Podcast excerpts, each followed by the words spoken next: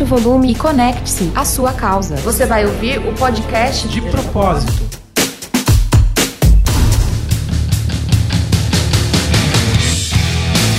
Olá pessoal, está começando mais um podcast do De Propósito, o portal que trata sobre temas e causas ligados a pessoas, empresas, sociedade em geral. Eu sou o Rafael Nores, sou pai do Miguel de 9 anos e estou aqui hoje para falar sobre paternidade e estereótipos com um convidado muito especial. Mas antes de ir já para o tema principal, eu gostaria de falar para vocês acessarem o portal de propósito, é portaldepropósito.com.br, a gente está nas redes sociais, no Instagram é arroba portal de propósito, no Facebook também e também no YouTube.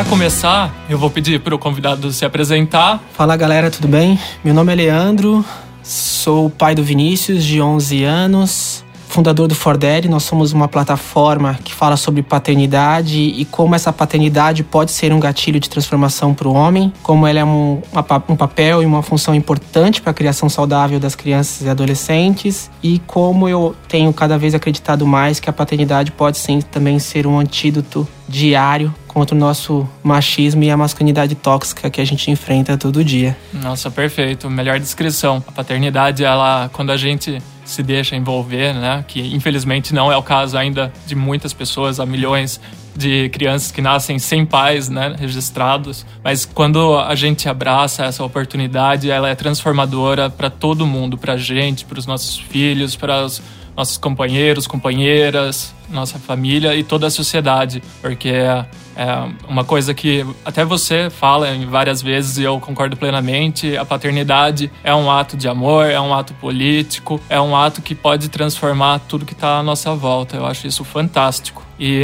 eu acho que para começar, é, eu queria saber, queria que você explicasse para o nosso público como você se tornou pai. Porque você tem uma história bem interessante, bem diferente também do padrão. Eu não tive o, o, período de amadurecimento, né, de nove meses da paternidade. O Vini, que é o meu filho afetivo, eu conheci ele com três anos. Ele é fruto da primeira relação da minha ex-esposa. Então é sempre engraçado isso. As pessoas, eu, eu normalmente, eu acho que para mim, para eu explicar a minha paternidade, eu tenho que fazer quase um infográfico, assim. Que as pessoas normalmente costumam ter um pouco de dificuldade. Então, a Mariana, ela junto com o Rodrigo tiveram Vinícius, eles são os pais biológicos do Vini, se separaram alguns anos depois, quando o Vini tinha mais ou menos três anos, comecei a namorar a Mariana, nos envolvemos e casamos. E eu comecei a exercer essa paternidade diária com o Vini. E eu sempre brinco que um dia eu dormi solteiro e acordei casado e com um filho. E realmente a paternidade para mim foi bem transformadora, assim. É, é, eu, como eu sempre falo, né, foi a, a tal da reforma íntima que eu precisei para realmente me repensar, me repensar como homem, é, assim, exercer a paternidade diária do Vinícius me fez realmente não só agregar mais uma função no meu dia a dia, mas repensar todas as funções e tudo que eu fazia antes e acreditava e pensava, então repensar meu papel como filho, como homem na sociedade, como um mão de obra, de uma força de trabalho, como consumo, como tudo. E sou, em 2016 me separei da Mariana. Um tempo depois, agora sou casado novamente com a Luísa. Então, nessa relação mosaica, como eu gosto de falar, como eu gosto de falar, vive a nossa família. Assim, o Vinícius é uma criança com dois pais biológicos, uma mãe e um pai. Tem um pai afetivo que sou eu. Tem a minha companheira que faz a, um papel de amiga. Tem a companheira do pai biológico do Vinícius, que é a Dani, que também é uma pessoa super presente. Então, tem quatro avós, trocentos primos, 335 tios. Ele tem uma aldeia. Tem uma aldeia. É, e eu, eu fico muito feliz e acho que o Vinícius é uma criança privilegiada por ter tanta gente que o ama e que ajuda a construir a vida. Né, porque eu acho que o mais importante nem é ter uma aldeia necessariamente, mas é uma aldeia que se importa, né? É. Porque às vezes as pessoas constroem famílias, mas não tem muita participação de um ou de outro, às vezes afetivamente, às vezes fisicamente, é, coisa do tipo. Uma coisa que eu acho importante e uma discussão que eu tive até com uma roda de conversa que eu tive no Sesc Paulista com o próprio Gregório, ele falou uma coisa interessante assim. Gregório do Vivier. É, Gregório do Vivier. Ele falou uma coisa interessante assim. É, o, o brasileiro normalmente ele não gosta de criança, ele gosta dos seus próprios filhos filhos. E eu achei interessante quando ele fez essa crítica dura naquela roda, porque é verdade mesmo. Assim, a gente. É, eu não tenho só sobre a minha responsabilidade, eu, Leandro, com 34 anos agora, só o meu filho. Eu tenho sobre a minha responsabilidade também, não direta, mas indireta, todas as crianças que estão ao meu redor, sabe? Eu acho que quando. É lei, né? É, eu acho que quando os adultos perceberem que eles têm sim uma, uma, uma importância, uma responsabilidade de dar exemplo, inclusive, de crianças, de uma criança de um restaurante que pode estar sentada na mesa ao lado, eu acho que a gente pode talvez tornar, estar se tornando uma sociedade melhor e fazendo crianças melhores. É quando a gente tiver esse senso de responsabilidade mesmo do adulto com uma criança, seja ela tendo vínculo sanguíneo ou não, seja filho, seja sobrinho, seja um primo ou prima, seja o que for. É, eu acho assim, é, essa questão de não chegar com as pedras para jogar as ah. pessoas, ah. né? O, o, pai que tá no restaurante, a mãe que tá no parquinho, né? Às vezes a gente tem uma, uma questão, às vezes, que nem pensa muito bem, né? Mas já olha as pessoas julgando e pensando se ela tá fazendo certo ou errado, julgando sempre com a nossa lente, né? Com a nossa visão de mundo. Eu acho que uma coisa que foi muito importante na nossa vivência é de ser fora do padrão é a gente conseguir também dar alguns passos atrás, né, para tentar se empatizar com tanto a criança quanto o adulto e coisa do tipo, né? Eu falo a gente ter uma vivência fora do padrão porque eu também eu, eu sou pai solo, né? Eu crio meu filho praticamente sozinho na questão de responsabilidade, é, porque eu me separei da mãe dele quando ele ainda tinha seis meses e ele ficou comigo desde aquele momento. A gente vê muito confete, muita coisa uhum. como se a gente fosse uma pessoa espetacular por ter cuidado da criança. É, e não é essa questão, né? É uma questão de que a gente tem responsabilidades e a gente faz o nosso melhor, né? Inclusive os pais que a gente vê e pensa que está fazendo coisa errada, eles estão dando o melhor deles e naquele momento é, é o que eles têm a oferecer, né? Porque é o jeito que a estrutura criou eles, formou o pensamento. Então, a gente consegue, às vezes, ver algumas coisas por vários pontos de vista diferentes, né? É, eu, eu, a paternidade e a maternidade, eu acho que é, parece que é sempre 8 ou 80, né? Ou ela é romantizada e você transforma o pai em herói e, e, a mãe também em heroína, ou, ou ela é super, super, joga, super julgada e você constrói uma culpa, né? A Beth Monteiro, que é uma psicoterapeuta que eu gosto muito, ela fala que cada, cada vez que nasce uma mãe, nasce uma culpa. É, porque realmente a sociedade crucifica e julga muito, e principalmente nesse papel de criação das, da, da mãe, e já que a gente está falando de estereótipos, né? Então, assim, a, a mãe parece que é que tem a obrigação é, principal, a função carro-chefe dela parece que é criar, e, e, e, o pai, ou ele é estereotipado de uma forma que ele é atrapalhado e não tem preparo emocional, e, e alguns apelam até para biologia, que não é preparado biologicamente para cuidar, ou ele tá colocado nesse papel, nesse estereótipo de palhaço, né, de, de, de atrapalhado, ou de herói, né, uhum. ou do cara que realmente que e, o, e o herói que faz o básico, assim, né.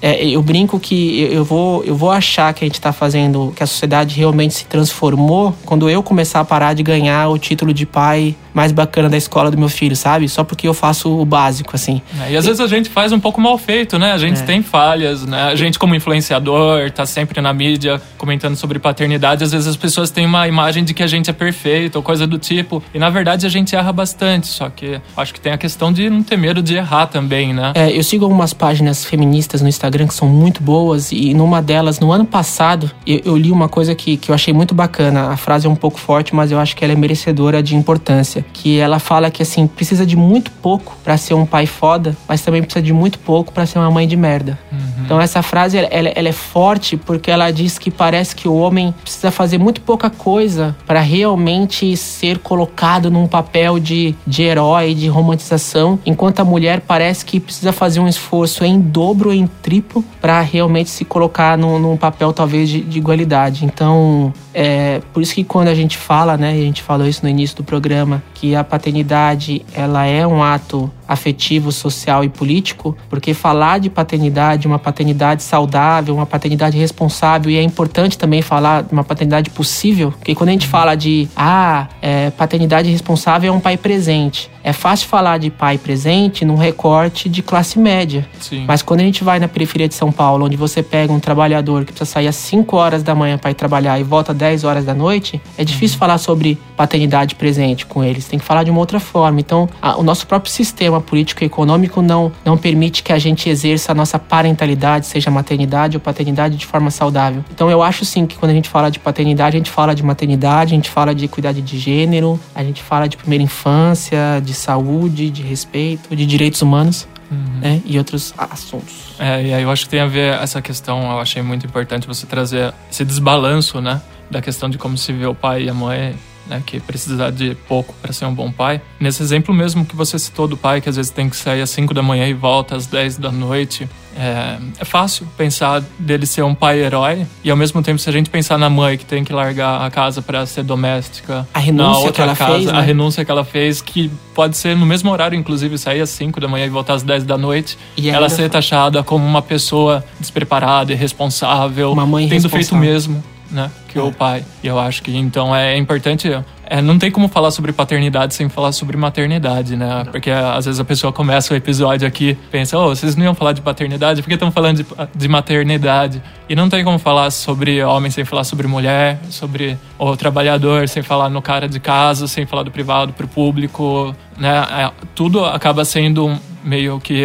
Ligado, né? ligado uma coisa à outra, um ponto ao outro. Ah, eu acho legal falar da, da questão de idealização, porque é o perfil do pai, né? Hoje, se o pai participa de alguma coisa de casa, ele é o bacana e tal, e tem que ser mesmo, tem que ser. Eu acho talvez até um pouquinho mais romantizada essa questão pro pai, hoje, a, a paternidade, do que pra mãe, né? Porque pra mãe a romantização sempre foi um fardo, né? Da questão, porque a mãe romantizada é a mãe que aguenta tudo, né? Na vida. A romantização da maternidade, você é, faz a mulher mais uma vez, como em tudo na vida dela, ela tem que renunciar para aceitar a maternidade. É, aguentar um peso maior É. do que ela deveria carregar, né, no, no mundo mais justo. Então, talvez a gente esteja passando por fases é, muito diferentes do, do homem e da mulher, né, que é, a gente vê pelo menos é, ainda ainda é um círculo pequeno, muito mais nas nossas bolhas do que em toda a sociedade, mas é uma coisa que é crescente, pelo menos é o que eu vejo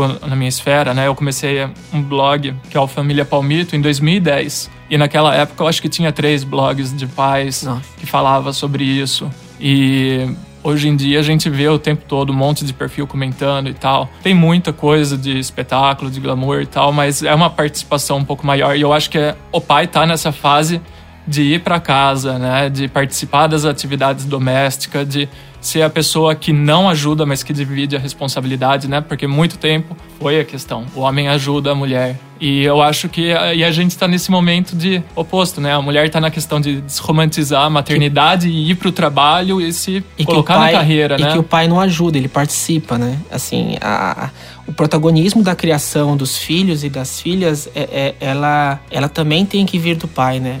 É, O, o- na, na criação dos filhos, o, pa- o papel do pai sempre foi coadjuvante. Né? E, esse, e esse papel coadjuvante. O homem foi protagonista em praticamente quase tudo na história. É, é, só que até, essa- até esse papel coadjuvante do pai o coloca no papel de privilégio. Porque quando você tem um pai que o papel dele é coadjuvante, ele pode. Ele não tem culpa, ele não tem a pressão e o julgamento social e moral da sociedade. Então, e eu, e eu acho que independente, assim, eu acho que a gente realmente vive numa bolha, onde a gente, quando a gente fala de paternidade, mas eu, eu tenho visto sim uma nova geração é, de pais que vem questionando isso, assim. É, é, um dia eu escutei a Mafone do Instituto Avon falando uma coisa que eu acho que eu nunca vou esquecer e a gente estava juntos nesse evento. Que foi um evento sobre um seminário de mães aqui em Jundiaí. Que a Mafane falou que a revolução da mulher é para fora. É de empoderamento, é de conquista de lugar de espaço, de lugar de fala. E a revolução do homem é interna, né? É de um reposicionamento dele dentro desse privilégio que ele já tem. E eu de acho que encarar, né, o, é- só- o que tem por baixo das e eu acho que é isso que tem acontecido, assim. Eu acho que com o empoderamento dessas lutas sociais que têm acontecido, as mulheres conquistando seu lugar de fala, o público LGBT conquistando seu lugar de fala e questionando a masculinidade, né? Hoje, quando a gente fala de masculinidade, a gente tem que falar de masculinidades, né? E quando a gente fala de paternidade, como eu também sempre falo, a gente tem que falar de paternidades, né? Que eu não posso falar só da paternidade do homem branco, da família tradicional, hétero, não sei o que. Não, tem pais negros, tem pais periféricos, tem pais do sertão, tem pais trans, tem pais homoafetivos e cada um tem que tem que ter o seu lugar de fala, tem que ter o seu lugar de acolhimento, de escuta, de compreensão e de respeito, porque porque qualquer um tipo de fechamento de caixinha desse estereótipo, você sempre vai estar tá anulando alguém, sabe? Uhum. E eu acho que ninguém, eu acho que não existe nenhuma classe de pessoas que merece ou, ou, ou, que merecem ser anuladas, sabe? E nenhuma outra classe de pessoas tem o direito de anular outra, assim. Então a gente, quando a gente fala de paternidade, eu acho que a gente tem que falar com bastante respeito mesmo. Sim, e aí nessas coisas assim, por exemplo, me vem muito à cabeça, eu lembro como eu fiquei frustrado, emotivo mesmo, quando saiu uma notícia de um garoto que foi baleado a caminho da escola no Rio de Janeiro, na favela da Maré. Eu lembro que eu vi aquela notícia e eu falei assim: meu Deus, como é um privilégio eu botar meu filho para ir para a escola e saber que ele vai voltar vivo, né? É. Porque até arrepio aqui de falar é. disso, porque é, são realidades totalmente diferentes, né? O contexto de classe social, de etnia da pessoa, de religião, né? Porque a gente tem episódios aqui mesmo no De Propósito sobre preconceito com religiões afro, né? Hoje a gente vê que às vezes as pessoas invadem terreiros, você tá lá com a sua família. Não tendo o direito de exercer a sua religião, né? Que é, é louco, né? É, e são a dificuldade de lidar com diferenças, né? Por, isso mesmo, Rafa, que assim, mais do que nunca, a cada ano que passa, a, a, a paternidade, para mim, ela passou de algo pessoal e essa reforma íntima que eu falo que foi para mim, e, e, continua sendo e talvez sempre será, passou disso pessoal para ser uma bandeira de ativismo mesmo, assim. Porque quando eu quero falar de paternidade, eu não quero mais uma vez colocar o homem no papel de privilégio, de protagonista. Não, eu quero falar que essa função, que normalmente, na grande parte das vezes, era exercida por um homem, é que ela tem uma função fundamental de não perpetuar o machismo, a masculinidade tóxica e toda a manutenção desse sistema patriarcal. Eu acho que quando a gente fala de sistema patriarcal, eu não estou querendo dizer em ideologias e posições políticas, não, assim, eu acho que é meio senso comum já entender que num sistema como o nosso, onde realmente o homem tem privilégio e um recorte dentro desse público masculino também tem mais privilégio e que isso está apagando outras pessoas, apagando elas por causa devido à cor que ela tem de pele, devido à identidade de gênero que ela se vê,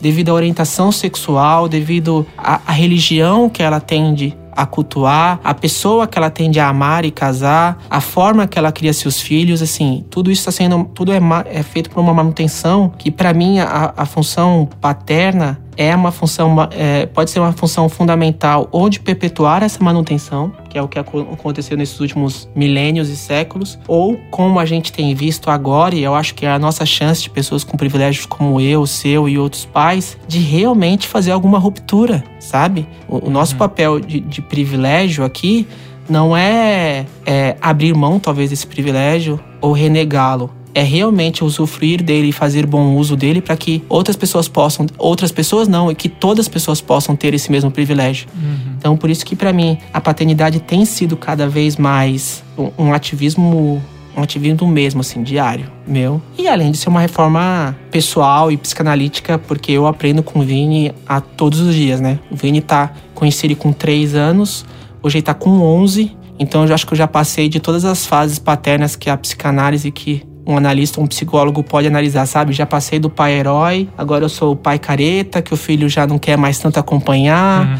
E aí eu sofro sim aquela ausência, aquela coisa do não do ninho vazio, né? Porque o Vinícius ainda tá dentro de casa, mas aquela coisa, ai meu Deus, ele não precisa mais tanto de mim, sabe? Que eu acho que qualquer pai talvez esteja nos escutando, é, ou já passou, irá passar. E é isso, assim, é, eu crio um menino e para mim é uma responsabilidade muito grande criar um menino que que ele tenha noção do, do, do privilégio dele e que ele não mais uma saiba vez respeitar, né? saiba respeitar mulheres, sabe respeitar outras pessoas, sabe respeitar a ele, que é uma coisa muito importante.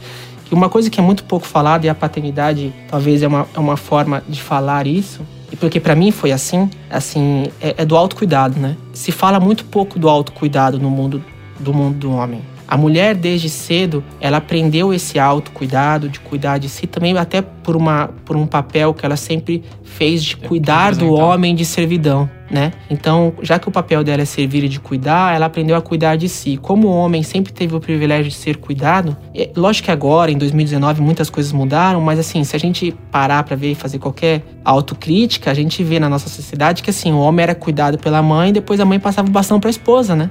Sim. Sim, você pode ver gerações dos nossos pais que o, o cara, assim, se a mulher morrer, o cara morre dois meses depois. Se a Uhum. mulher dorme fora de casa, viaja sem ele, o cara não sabe se arrumar, sabe assim? Não sabe fazer a própria comida. No meu Então, caso, lá em, lá em casa, o meu pai, a primeira fralda de cocô que ele limpou foi do meu filho. Olha que legal. E foi, não foi porque ele quis. foi, ele basicamente ficou uma tarde com o meu filho e aí o bebê fez cocô. E não tem ninguém, ele tava sozinho, o que fazer? Aprendeu na marra. Eu acho que é assim que a gente aprende também, né? Não é Lógico. muito uma coisa, nem sempre é proativo os aprendizados que a gente tem, né? Eu mesmo eu acho que eu sou um pai muito diferente do que eu era quando eu tava com a mãe do meu filho e depois que eu virei um pai solo. Eu acho que são pais totalmente diferentes. E do pai solo pro pai que eu sou hoje, que eu tenho uma companheira, uma namorada que não mora comigo, mas que tá sempre por perto, me aconselhando, eu sou um outro pai ainda. E essas Nossa, diversas total. mudanças, esses choques e tal, fazem a gente aprender muito, né? Quando a gente se joga sem medo de errar, sem medo de parecer vulnerável, sem medo de ser diferente ou da sua própria história, né? Uma hoje- experiência honesta. Hoje eu tenho uma, uma, uma companheira, eu sou casado novamente com a Luísa. E a Luísa, é, realmente, assim também, um- uma vez que a Luísa entrou nas nossas vidas, na minha vida do Vinícius, eu, eu, eu, eu, eu também tenho aprendido uma outra forma de paternidade, porque quando você também se relaciona com uma pessoa, você aprende e descobre muitas coisas, né? E a Sim. Luísa tem sido muito fundamental em. Eu brinco que te- esse ano duas grandes mulheres foram importantes na minha vida. A Luísa, que sempre será, e a Brené Brown, que Uhum. é que, que eu assisti uma vez que eu assisti o TED dela no YouTube, que fala sobre vulnerabilidade. Realmente foi como assim. Foi um soco na boca da mi- do meu estômago. E realmente esse ano, pra mim, me dividiu, assim, entre antes desse TED e depois desse TED. E de como mais uma é, é, acho que, como eu falei, né, que a paternidade foi uma reforma íntima, acho que a gente, nós teremos durante até o fim da nossa vida algumas reformas íntimas que a gente vai fazer. Eu acho que a nossa casa nunca vai estar completa e eu acho que isso é saudável. Sim, a gente eu tá acho que a gente sempre tem que aprender. E, e esse ano, é, essa questão e, esse, e essa autocrítica que eu tenho tido comigo mesmo, da, da vulnerabilidade, como encarar essa palavra e ressignificar ela, foi muito importante esse ano. É, e eu acho bacana assim, essa coisa de estar sempre construindo o nosso conhecimento, a nossa pessoa, que me lembra muito um livro que eu li do Paulo Freire, que hoje está muito mal falado na boca de várias pessoas que não o conhecem, mas é da questão de você aprende enquanto ensina, né? Ah, é. e ensina enquanto está aprendendo. É uma relação de diálogo. E a gente vê isso muito com os nossos filhos, porque quando a gente está de fora e vê, a gente acha que a gente vai lá e vai educar o filho. Ele, a gente é uma autoridade que às vezes beira o autoritário, né? Mas às vezes tem essa confusão de papel. Mas a gente, quando tá ali no momento de ensinar as coisas, a gente vê como é importante a gente se educar. E, por exemplo, nessa questão do autocuidado que você tinha citado, né? Eu acho muito importante, porque também é muito mais fácil de ensinar pelo exemplo, né? Lógico. A criança fica muito mais com o que a gente faz do que com o que a gente fala. E eu acho que é, é fundamental esse papo, estar sempre aberto. Uma coisa que tem me ajudado muito na minha paternidade é desde o momento que eu decidi criar um blog para falar sobre isso, porque eu não tinha muito com quem conversar, eu morava em uma outra cidade, é, longe da minha família. É a questão de dividir experiências. Para mim é, é fundamental Hoje em dia é muito fácil isso. Não precisa mais de um blog, de um canal. Hoje em dia a gente não precisa nem ser publicamente. Tem grupos de WhatsApp. Por exemplo, eu e você mesmo, a gente faz parte de um grupo de WhatsApp de pais. E é muito interessante porque tem pais com muitas visões diferentes. E a gente aprende, se abre e se deixa ouvir opiniões ideias e dicas e desabafar é muito muito revigorante é muito gostoso você chegar num espaço onde você pode falar sem medo porque às vezes a gente a gente cresceu numa sociedade machista onde o homem não se abre tanto e isso é umas casquinhas que a gente tem que ir tirando aos poucos né? Então acho fundamental até como uma dica para outros pais é encontrar né, algumas rodas onde você possa se abrir de verdade, né? Porque a gente tem amigo, a gente fala tonteiras o tempo todo, mas às vezes a gente precisa dividir as coisas sérias também, né? Que a gente não costuma. E é, é uma coisa que tem me ajudado demais. É, a, a, a, parentalidade, né, que, que é a função paterna e materna, então você ser pai, ser mãe, é, é pode ser muito solitário. É, as mulheres, durante muito tempo, por, por, por necessidade, né, elas souberam se auto-organizar muito bem. Né? A mulher, até por uma cultura de saber se escutar, se entender e esse autocuidado tão íntimo que elas têm desde a educação, desde criança, elas, elas, elas se organizam em grupos, em de respeitar, de acolhimento muito grande. E, e a gente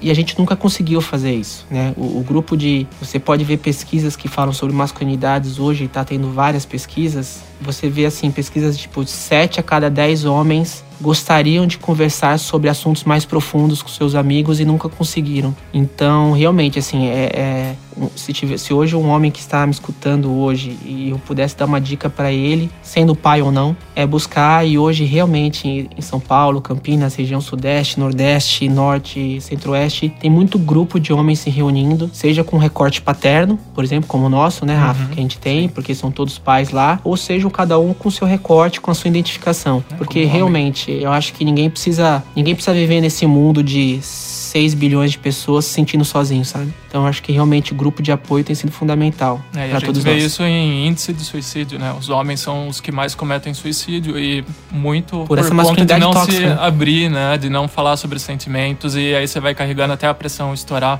estoura, né? Se a gente não, não alivia. E eu, aproveitando que a gente acabou de falar sobre uma indicação nossa para os pais e para os homens eu acho que a gente já está batendo o nosso tempo de podcast, de episódio, e eu gostaria de pedir algumas dicas para você. Você comentou da Brené Brown, né?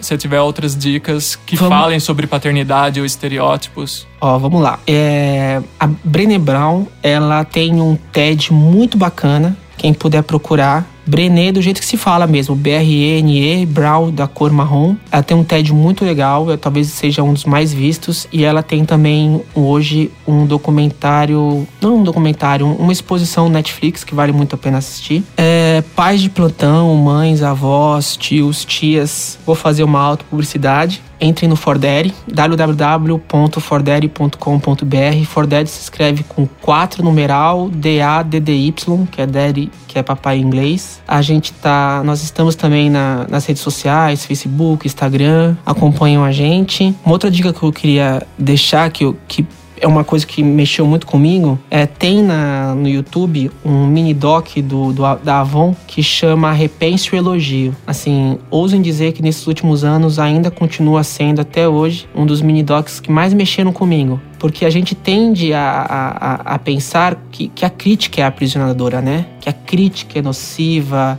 que o negativismo ele é o que aprisiona homens, mulheres, crianças, não sei o quê, e que na verdade o, o importante é elogiar, né? A gente que é pai, a gente sempre escuta papo de psicólogo, Existem de psicólogo, de educador, e, elogios, e fala assim: né? ah, não, você tem que elogiar mais o seu filho e sua filha para incentivar ele. E esse, e esse mini doc da Avon, ele, ele dá uma luz nova sobre o elogio, como o elogio pode sim, ele é positivo, mas como ele pode ser aprisionador. E como ele tem uma questão de gênero muito importante. Acho que eu não vou dar um spoiler, que eu quero que todo mundo assista esse mini doc, mas é um, para mim é um dos mini docs que eu mais gosto e, e assisto e reassisto ele constantemente. Ah, perfeito. E, bom, as minhas dicas são do Netflix. Né? Tem lá o The Mask You Live In, que é a máscara em que você vive, que é um documentário sobre masculinidade com os recortes, se eu não me engano, são todos é, de pessoas estadunidenses, homens, crianças, e fala muito sobre como é, o papel social que o homem é criado desde pequenininho para interpretar no mundo acaba sendo tóxico, né? Os efeitos que isso causa na, na própria vida e na vida dos outros à sua volta. É fantástico, ele bombou na época de lançamento e continua imperdível. E uma outra dica também para nessa questão de estereótipos e inclusive paternidade de certa forma, chama Queer Eye, que é, um, são cinco gays, né, o Fab Five que eles chamam, e cada um é especialista em uma área. Tem a área de gastronomia, a área de design, arquitetura, É, e, e autocuidado tem um também, cultura. E eles vão na casa de pessoas e ajudam a pessoa a se reestruturar, né? É diferente de chegar lá e querer impor um modo de vida para as pessoas, eles vão lá, eles se aprofundam na história da, das pessoas, entende por que elas estão agindo de um certo jeito, pensa como pode ajudar e eu acho que a cada cinco episódios, em três eu choro, porque é fantástico o jeito que eles conseguem se aprofundar. São histórias de pessoas muito diferentes. Então tem desde um cara lá que é super mega é, republicano, né, Trump e tal, e aí de repente ele se vê confrontado com os estereótipos que ele tinha em mente, é, né, e começa a dividir, ou às vezes vão em comunidades religiosas que também. Aí afeta inclusive um dos personagens, um, uma dessas pessoas desse grupo, porque ele teve uma infância muito, como posso dizer, que aprisionava, né, a personalidade dele por essa questão religiosa e aí ele vê ele se confrontando enquanto tenta ajudar o outro. São histórias transformadoras. Se eu não me engano, agora tá na quarta temporada e cada episódio é brilhante. Então essas são as minhas duas dicas e aproveitando já também para o jabá final, né? Eu tenho um blog, um canal no YouTube também, que chama Família Palmito. Eu atualizo desde que meu filho nasceu. O blog nasceu dois dias depois, se não me engano, porque eu sempre fui muito de blogar. Na época, inclusive, aqueles diários terríveis de adolescente que eu adorava compartilhar as coisas. Aí o Miguel nasceu, eu quis criar um também sobre paternidade e eu alimento ele desde essa época, o, o blog e o Miguel também, inclusive, eu alimento né? Fica claro. E tem muita coisa bacana. Hoje em dia eu tento dividir muito mais dicas culturais que me ajudam. Então lá você vai achar filmes, séries que falam sobre paternidade, vou falar sobre as minhas vivências. Hoje eu tô, eu passei por um momento de dar muito mais dicas e hoje eu tô voltando um pouco mais para coisa pessoal, né? Porque a gente que cria conteúdo há muito tempo, às vezes a gente fica de saco cheio de falar sobre as coisas ou de parecer muito professor, né? De como as pessoas veem. Isso a gente tem que tomar muito cuidado, né? É. De, não, de, não, querer ser professoral, porque o, o que a gente não precisa hoje é, é, é de mais um guia de comportamento, mais né? um dedo apontando, mais né? Um dedo. Como você deve fazer então, as coisas. toda vez quando alguém me pergunta, e às vezes na maior humildade, assim, ah, Leandro, que, como que eu faço, né? Poxa, você pode me ajudar? Eu falei, cara, acredite que o melhor pai que seu filho pode ter é você, sabe? E do uhum. seu jeitinho, assim. Lógico que a gente pode sempre melhorar e você vai ter que melhorar do seu jeito. Não tem jeito certo ou errado. O que tem é jeito preconceituoso de ser que aí uhum. sim eu posso te falar pra gente tentar não ser. Mas certo e errado, eu acho que é, é muito é. audacioso. Influenciadores quererem fazer isso no dia a dia das pessoas. Sim, é mais importante peito aberto do que qualquer outra coisa, né, para paternidade. Eu acho que ficou bem claro em toda a nossa conversa aqui. E no Twitter e no Instagram é @rafanores, não é família Palmito, porque eu gosto de falar sobre minhas coisas também, que a gente não é só pai, né? Ah, é. Embora a nossa principal é, bandeira na internet seja a paternidade, né? Eu tenho vários outros projetos, gosto de falar sobre coisas que não envolvem paternidade, ou que pode irritar algumas pessoas e pode agradar outras, né? Faz parte, a gente é ser humano. E eu agradeço imensamente esse papo, Lê.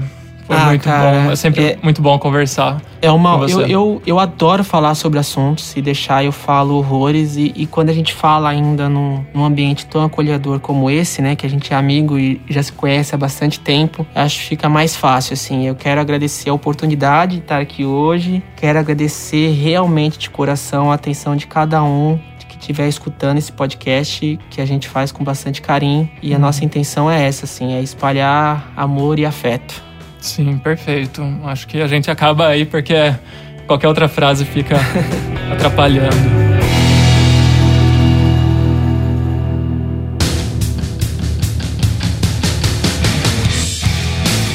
Então, obrigado a todos. Acompanhem sempre o, o portal depropósito.com.br. A gente tem um e-mail também que você pode colaborar com textos, pode mandar sugestões de pautas, podem participar, inclusive, né, como a gente tem feito aqui como convidados, é colabore arroba portaldepropósito.com.br. Tchau, tchau.